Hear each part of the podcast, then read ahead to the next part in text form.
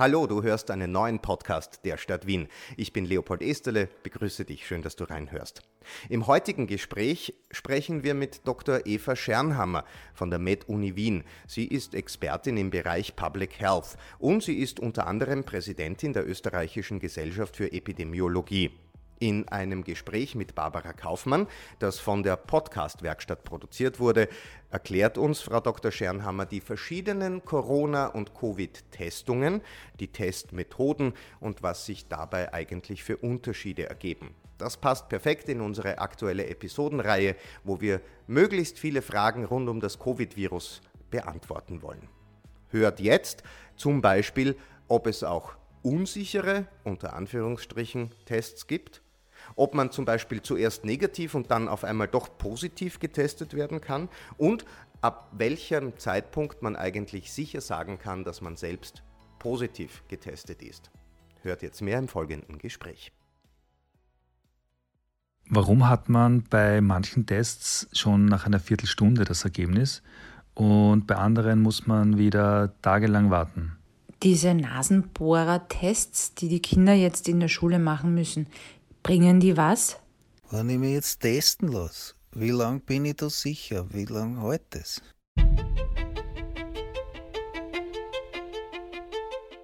Anfangs waren sie Mangelware. Jetzt gibt es so viele, dass man leicht den Überblick verlieren kann. Die Rede ist von Corona-Tests. Was sagen die einzelnen Testarten aus? Wie sicher sind sie? Und welcher Test ist wann der beste für mich? Darüber habe ich mit Eva Schernhammer gesprochen, Leiterin der Abteilung für Epidemiologie an der Medizinischen Universität Wien. Liebe Frau Dr. Schernhammer, danke, dass Sie sich für uns Zeit genommen haben. Sehr gern, ich freue mich. Es gibt ja jetzt äh, sehr viele Informationen zu Tests und es gibt ja unterschiedliche Tests und viele fragen sich, welcher Test sagt eigentlich was aus? Gibt es Tests, die weniger sicher sind? Wie kann man sich da orientieren? Ja, da gibt es eine, eine Unterteilung in, sagen wir mal, vier Gruppen, ja, die zwei und zwei jeweils zusammengehören. Ähm, zum einen gibt es diagnostische Tests. Das heißt, wenn jemand zum Arzt kommt und sagt, mir geht's nicht gut, ich habe Fieber, was habe ich, kann man nachschauen, ist das Covid-19? Und da gibt es eben diesen diagnostischen Test. Der heißt PCR-Test. Den berühmten PCR-Test, der ist mittlerweile wirklich in der breiten Bevölkerung bekannt. Den kennen wahrscheinlich alle mittlerweile vom Hörensagen. Das ist dieser Test, der zum Teil am Anfang sehr lange gedauert hat, bis man die Testresultate erhalten hat, weil das eben auch nicht trivial ist. Also das muss im Labor gemacht werden. Genau, da musste man lange warten. Berüchtigterweise hat das oft eine Woche gedauert oder länger.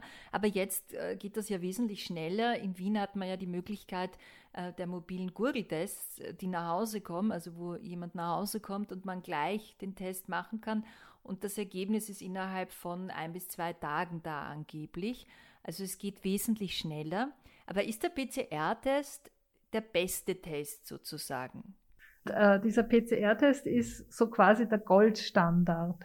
Ist aber wichtig, jetzt gleich im Auge zu behalten, das ist der Goldstandard für die Diagnose einer Erkrankung, aber nicht dafür, wie infektiös man ist. Denn man ist erkrankt, zum Teil bis zu 25, 30 Tage lang an Corona. Aber die Phase, in der man das Virus anderen weitergibt, ist relativ kurz. Die ist nämlich nur fünf, sechs, sieben Tage innerhalb dieser langen Phase. Ist der PCR-Test sehr genau? Also wie lange ist der positiv? Der PCR-Test schlägt immer an innerhalb der 25 Tage. Ähm, andere Tests schlagen nur an in diesen paar Tagen, wo man wirklich ansteckend ist. Und das ist ein wichtiger Unterschied. Deswegen PCR-Test ist Goldstandard äh, für Diagnose. Aber oftmals werden dann diese anderen Arten von Tests, diese Schnelltests, verglichen mit einem Goldstandard und das ist unfair, weil man hier Äpfel mit Birnen vergleicht. Aber weil es einfach auch ein ganz anderes Testverfahren ist bei den Schnelltests, die wir jetzt ja alle kennen, weil man sie machen muss vor einem Friseurbesuch zum Beispiel, verglichen mit den PCR-Tests? Bei den Schnelltests, diese zweite Art von Tests, geht es darum, die Infektiosität festzustellen. Und das funktioniert auf einer anderen Basis. Bei den PCR-Tests schaut man, ob man die DNA des Virus finden kann in irgendeinem Abstrich. Wir kennen diese Nasopharyngealabstriche.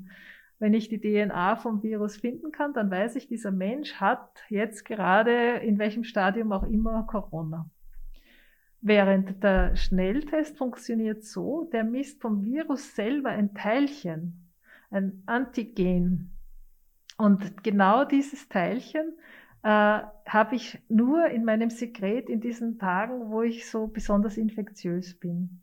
Und deswegen sind die wirklich super geeignet, um höchst infektiöse Menschen sehr schnell zu identifizieren. Innerhalb von 15 Minuten weiß man da das Testergebnis und nicht erst nach zwei, drei Tagen. Und diese Menschen dann quasi zu isolieren. Damit können sie niemand anderen anstecken. Beim PCR-Test dem diagnostischen Test hatte man ja sehr oft die Situation, dass die Menschen zwar auf ihr Testresultat gewartet haben, aber inzwischen ja noch nicht so genau wussten, sind sie jetzt positiv oder negativ und vielleicht andere in der Zeit anstecken konnten. Das ist beim Schnelltest viel, viel besser geworden, weil man eben innerhalb von 15 Minuten weiß, ob oder nicht man positiv ist. Aber was viele beschäftigt, wie sicher ist denn das, wenn man dann positiv ist bei einem Antigentest? Also wie verlässlich ist das? Wenn man positiv ist, gibt es dann Folgetests, um das auch noch ganz sicher zu bestätigen. Aber die Schnelligkeit dieser Antigentests ist bestechend und ist ein großer, großer Vorteil. Und deswegen werden die derzeit so breit in der Bevölkerung angewendet, zum Beispiel bei den Schulkindern, aber auch in vielen anderen Situationen werden die heute angewendet. Jetzt haben Sie erwähnt, es gibt die PCR-Tests, es gibt die Schnelltests. Gibt es da auch unterschiedliche Testverfahren bei diesen beiden Gruppen? Also funktionieren die alle gleich oder wie muss man sich das vorstellen? Also, wir haben die PCR-Tests und wir haben die Schnelltests. Und jetzt gibt es bei den PCR-Tests mittlerweile auch schon quasi schnelle PCR-Tests. Der Gurgeltest zum Beispiel oder äh, andere Testmethoden, die man, wo man zu Hause äh, die, die Probe gewinnen kann, quasi aus dem Nasenrachenraum und dann ans Labor schicken, äh, die den PCR-Test dort machen. Oder manche Tests haben sogar schon eine kleine, einen kleinen Testkit dabei, wo das automatisch dann passiert, aber das dauert trotzdem einige Stunden. Die haben in Österreich noch keine breite Anwendung gefunden, weil sie sehr teuer sind und eben trotzdem einige Stunden dauern, bis man ein Testresultat hat. Und bei den Schnelltests hat es auch sehr viele Entwicklungen gegeben. Da gibt es nämlich mittlerweile äh, zum Beispiel eben jetzt äh, nicht nur den, den Nasenbohrertest in der Schule, sondern in anderen Ländern arbeitet man schon so eine Art Löschblatttests, wo man dann nur mit den Speichel auf ein Blättchen gibt und sofort weiß, ob man positiv so, also ich erwarte da in, in den nächsten Wochen und Monaten auch noch sehr starke Verbesserungen, was die Geschwindigkeit noch betrifft und die Leichtigkeit der Handhabe. Jetzt haben wir die PCR-Tests. Einerseits die schnelleren PCR-Tests, die sogenannten Gurgeltests, die ja auch verwendet werden, wenn man eben in Wien 1450 ruft dann die PCR-Tests mit dem Nasenrachenabstrich, wenn ich mir das jetzt richtig gemerkt habe. Dann die Schnelltests, die ja auch in verschiedener Form äh, daherkommen, als Nasenbohrertests in den Schulen momentan, als Spucktests oder, wie Sie auch erzählt haben, wird da jetzt an unterschiedlichsten äh, gearbeitet, wie dieses Löschblatt. Aber welche Tests existieren noch im Zusammenhang mit Corona? Also das sind die Schnelltests. Und jetzt gibt es noch etwas Drittes. Also abgesehen von den diagnostischen, diagnostischen PCR-Tests und den Schnelltests, die die Infektiosität messen und die wir derzeit am meisten verwenden, bei den großen Massentests, gibt es drittens auch noch Antikörpertests. Von denen liest man ja immer, wenn man zum Beispiel im Labor einen PCR-Test machen lassen möchte, wird auch immer angeboten, Sie können auch einen Antikörpertest bei uns durchführen lassen. Auch bei manchen praktischen niedergelassenen Ärztinnen und Ärzten äh, gibt es die Möglichkeit, einen Antikörpertest zu machen. Was sieht man da genau? Die sind derzeit für uns eigentlich sehr in den Hintergrund getreten. Man hat die ganz am Anfang verwendet, um die quasi Dunkelziffer zu identifizieren, wenn Sie sich erinnern äh, die messen eine durchmachte Infektion. Quasi, die messen, ob der Mensch in Reaktion auf eine Covid-19-Erkrankung jetzt Antikörper gebildet hat und dadurch Immunität erworben hat. Das heißt, die kann man erst messen am Ende einer Erkrankung und die dienen eigentlich vor allem dem Nachweis, erstens, dass eine Erkrankung stattgefunden hat und zweitens, vielleicht jetzt wieder mehr relevant in Zukunft für die Impfungen, ob man eine Impfung benötigt. Weil wenn man selber Antikörper gebildet hat, dann hat man einen gewissen Eigenschutz. Ist wieder was anderes bei den Mutationen, wie man auch schon äh, vielleicht gehört hat. Aber äh, nichtsdestotrotz äh, sind eigene Antikörper vorhanden und ist man vielleicht nicht äh, prioritär bei den Impfungen zu beachten. Das heißt, diese Antikörpertests dienen vor allem dem Nachweis einer abgelaufenen Erkrankung und möglicherweise dem Hinweis, ob und wann man wen impfen sollte, anhand seines Antikörperspiegels. Jetzt haben Sie die Schnelltests erwähnt. Die kann man ja momentan in Wien sehr gut auch gratis machen an allen möglichen äh, Teststraßen und Teststellen. Sind ja auch verpflichtend, wenn man zum Friseur möchte oder zur Fußpflege. Wie verlässlich sind die denn? Kann man davon ausgehen, wenn ich so einen Test gemacht habe, dass man zum Beispiel, wenn man negativ ist, am selben Tag eine Verwandte besuchen kann. Ist das kein Problem oder würden Sie sagen, man sollte doch ein bisschen vorsichtig sein mit dem Ergebnis? Die Tests sind in einer Hinsicht erstaunlich verlässlich, nämlich was die Aussage betrifft, ob jemand höchst infektiös ist. Deswegen, man hört ja sehr viel über nicht so gute Sensitivität oder Spezifität dieser Tests im Vergleich zum Goldstandard, dem PCR-Test. Aber wie bereits vorhin erwähnt, misst der PCR-Test ja auch eine viel längere Zeitperiode, wo nur wenige Tage innerhalb der Periode wirklich relevant sind, weil man nur da das Virus wem anderen überträgt. Und deswegen ist dieser Schnelltest in einer Hinsicht viel genauer, weil er nämlich herausfiltert, wer sind die Menschen, die infektiös sind. Ähm, und diese Tests, das muss man ja auch beachten, werden ja äh, in Österreich zumindest, wenn sie positiv sind, meistens noch mit einem PCR-Test nachher verifiziert. Das heißt, man hatte die doppelte Sicherheit. Es gibt natürlich auch alternative Methoden, wie man quasi sich noch mehr versichern kann, dass der auch wirklich richtig ist. Da gibt es zum Beispiel Vorschläge ähm, aus den Vereinigten Staaten, dass man einen Schnelltest, der zum Beispiel ähm, ausgerichtet ist auf das Spike-Protein des Virus, äh, und wenn der positiv ist, dass man danach einen zweiten Schnelltest macht, der ausgerichtet ist, auf ein anderes Partikel des Virus zu finden. Und wenn beide zum Beispiel positiv sind, dann ist das schon ein sehr starker Hinweis, dass das wirklich positiv ist. Also, oder man macht eben anschließend einen PCR-Test und damit hat man dann auch Sicherheit. Das dauert halt einfach immer eine Spur länger. Aber nichtsdestotrotz, diese Schnelltests haben eine ungemeine Bedeutung und werden uns, bis wir äh, mit dem Impfen eine gewisse Sicherheit haben, werden uns noch sehr hilfreich sein dabei, möglichst schnell äh, potenzielle Infektionsquellen in Form von äh, Menschen, die sehr hohe Viruslast haben, herauszufiltern. Würden Sie also sagen, wenn man so einen Antigentest macht und der ist negativ, kann man sich ruhig trauen, eine, die Oma zu besuchen, den Opa zu besuchen? Ich würde mich das trauen für ein paar Stunden, ja. Ich würde, ich, ich wäre mir nicht sicher, ob der 24 Stunden oder 48 Stunden lang aussagekräftig ist, weil sich ja da doch auch was verändern kann. Vor allem geht es da um die ganz, die Anfangsphase der Erkrankung oder die nach den ersten drei bis vier Tagen, wenn die Viruslast dann so ansteigt, dass man infektiös wird. Das ist ja oft noch bevor man Symptome hat. Da geht das zum Teil sehr schnell, dass man von keine Viruslast auf sehr hohe innerhalb von ein paar Stunden hochgeht. Und wenn man das Pech hat, Wahrscheinlichkeit ist eh gering, dass man genau in dieser Phase den Antigen-Test gemacht hat, sollte man eben doch schauen, dass man nur ein paar Stunden nachher in Kontakt kommt mit anderen, die höchst risikogefährdet sind, wie Oma oder Opa. Also ich würde, ich würde den unmittelbar vor einem Besuch machen ähm, und äh, mich für die nächsten fünf, sechs Stunden wahrscheinlich relativ sicher fühlen. Ja, trotzdem kann man natürlich Maske tragen und so weiter nicht. Also da kommt es dann darauf an, wie riskant die Situation ist, wie eng man beieinander ist und so weiter. Aber im Prinzip, finde ich, sind die für solche sozialen Gelegenheiten ein wunderbares Instrument. Jetzt gibt es ja die Möglichkeit, auch erst seit kurzem, sogar in der Apotheke Tests für zu Hause zu kaufen. Bald sollen die äh, vielleicht sogar gratis sein. Also man kann dort einen Spucktest kaufen zum Beispiel, wo man zu Hause äh, Speichel entnimmt und selbst so einen Test macht. Es gibt auch schon Nasenbohrertests, die man privat er erwerben kann. Was halten Sie denn davon, wenn Menschen sich privat zu Hause testen?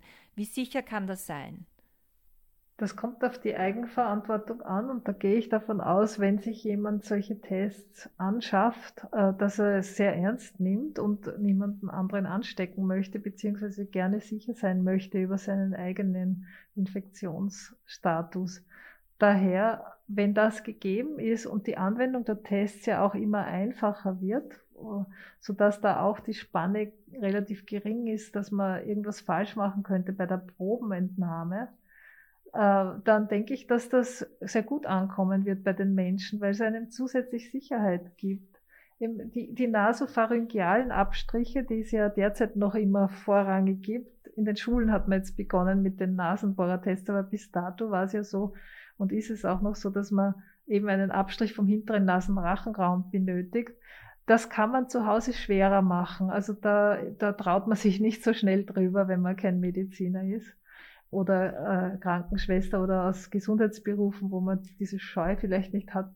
Ähm, insofern, glaube ich, wird da eine Hürde wegfallen, wenn das nicht mehr notwendig ist. Und ich kann aus eigener Erfahrung sagen, vor allem wenn das nichts kostet oder fast nichts kostet, die Sicherheit zu wissen, dass ich jetzt in dem Moment mit einer großen Wahrscheinlichkeit gerade nicht infektiös bin, ist ein gutes Gefühl. Insbesondere wenn man eben soziale Situationen äh, vorhat, wo es möglicherweise Menschen dabei sind, die gefährdet sind. Das heißt, auch diese Privattests wie dieser Spucktest zum Beispiel, das ist durchaus sinnvoll, den zu Hause zu haben und auch zu Hause zu machen und durchzuführen.